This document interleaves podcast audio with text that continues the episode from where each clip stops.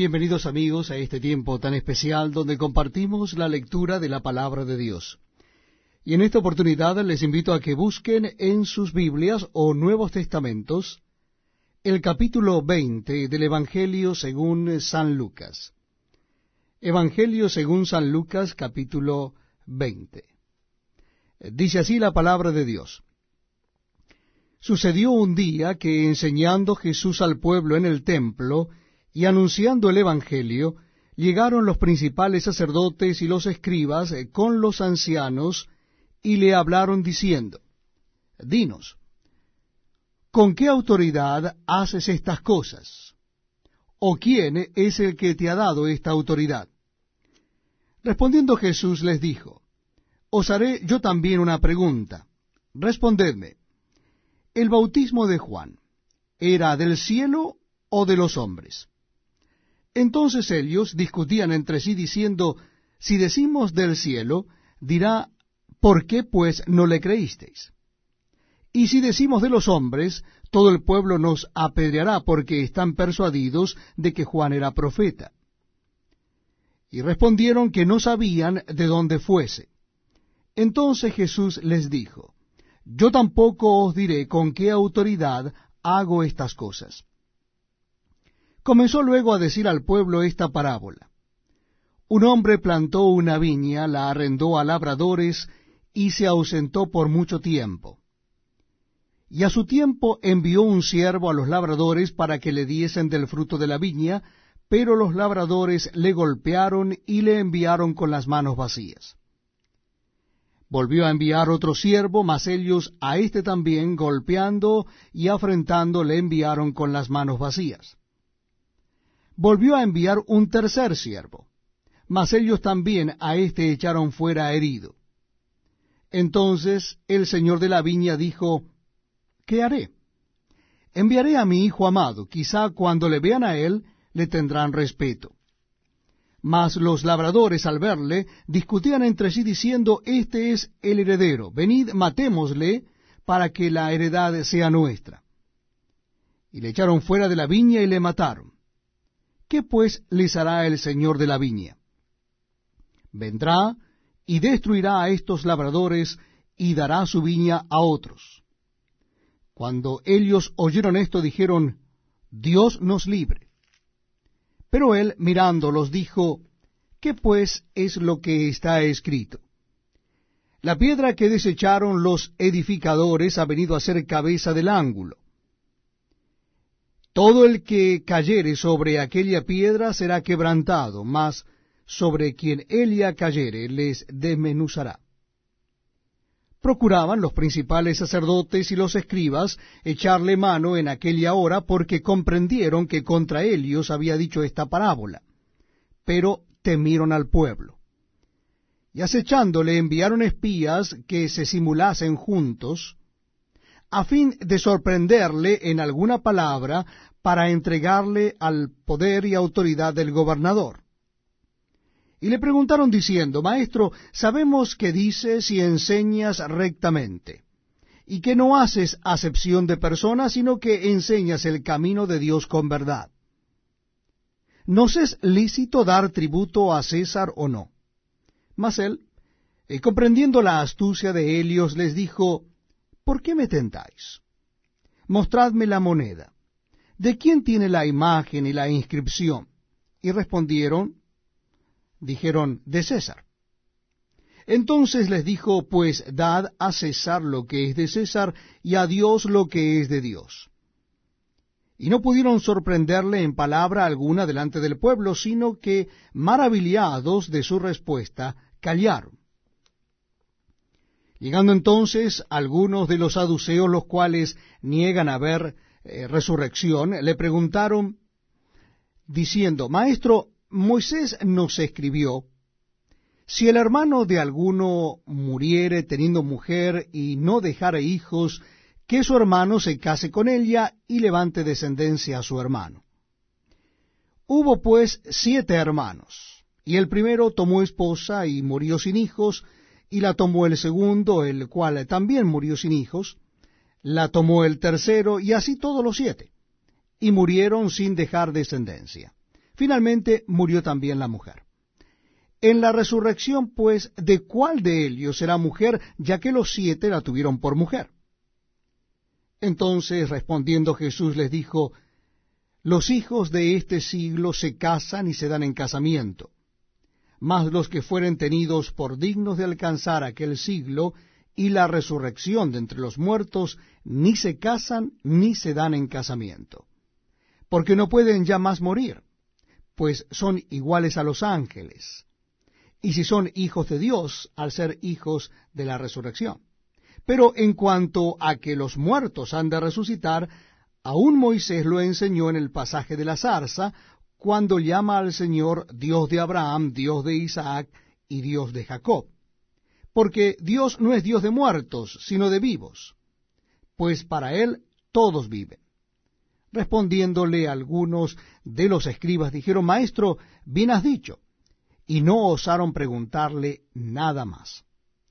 Entonces él les dijo, ¿Cómo dicen que el Cristo es hijo de David?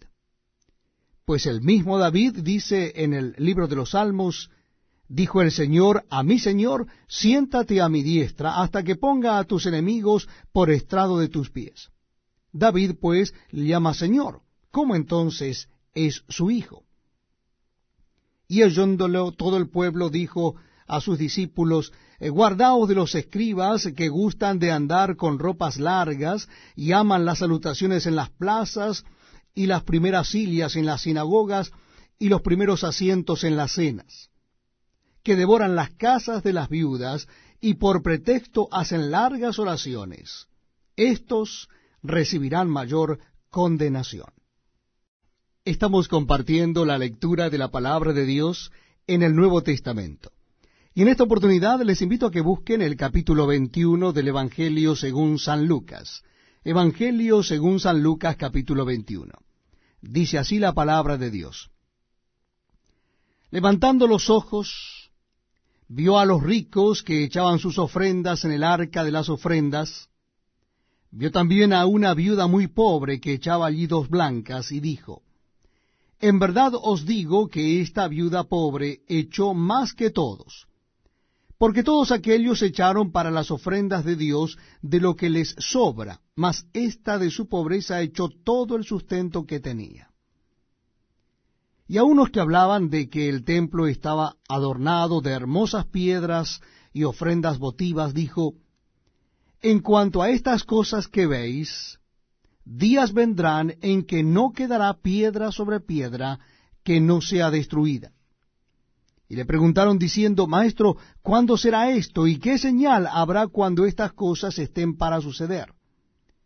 Él entonces dijo, Mirad que no seáis engañados, porque vendrán muchos en mi nombre diciendo, Yo soy el Cristo, y el tiempo está cerca, mas no vayáis en pos de ellos y cuando oigáis de guerras y de sediciones, no os alarméis porque es necesario que estas cosas acontezcan primero, pero el fin no será inmediatamente. Entonces les dijo, se levantará nación contra nación y reino contra reino, y habrá grandes terremotos y en diferentes lugares hambres y pestilencias, y habrá terror y grandes señales del cielo. Pero antes de todas estas cosas os echarán mano y os perseguirán y os entregarán a las sinagogas y a las cárceles, y seréis llevados ante reyes y ante gobernadores por causa de mi nombre. Y esto os será ocasión para dar testimonio. Proponed en vuestros corazones no pensar antes cómo habéis de responder en vuestra defensa porque yo os daré palabra y sabiduría, la cual no podrán resistir ni contradecir todos los que se opongan.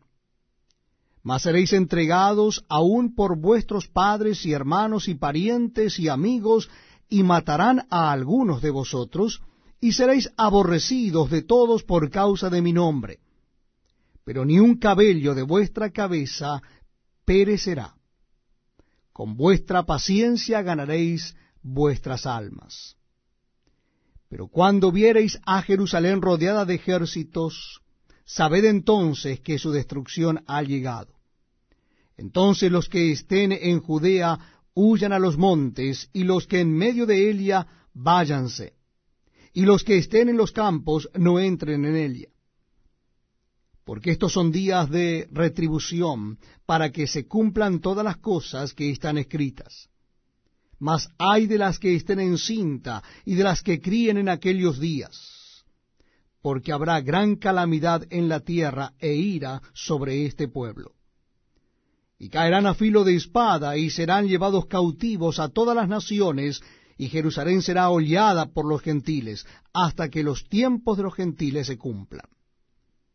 Entonces habrá señales en el sol, en la luna y en las estrellas, y en la tierra angustia de las gentes, confundidas a causa del bramido del mar y de las olas desfalleciendo los hombres por el temor y la expectación de las cosas que sobrevendrán en la tierra, porque las potencias de los cielos serán conmovidas. Entonces verán al Hijo del Hombre que vendrá en una nube con poder y gran gloria. Cuando estas cosas comiencen a suceder, erguíos y levantad vuestra cabeza, porque vuestra redención está cerca. También les dijo una parábola mirad la higuera y todos los árboles. Cuando ya brotan, viéndolo sabéis por vosotros mismos que el verano está ya cerca. Así también vosotros, cuando veáis que suceden estas cosas, sabed que está cerca el reino de Dios. De cierto os digo que no pasará esta generación hasta que todo esto acontezca. El cielo y la tierra pasarán, pero mis palabras no pasarán. Mirad también por vosotros mismos que vuestros corazones no se carguen de glotonería y embriaguez y de los afanes de esta vida, y venga de repente sobre vosotros aquel día. Porque como un lazo vendrá sobre todos los que habitan sobre la faz de toda la tierra. Velad pues en todo tiempo, orando que seáis tenidos por dignos de escapar de todas estas cosas que vendrán y de estar en pie delante del Hijo del Hombre y enseñaba de día en el templo y de noche, saliendo, se estaba en el monte que se llama de los olivos. Y todo el pueblo venía a él por la mañana para oírle en el templo.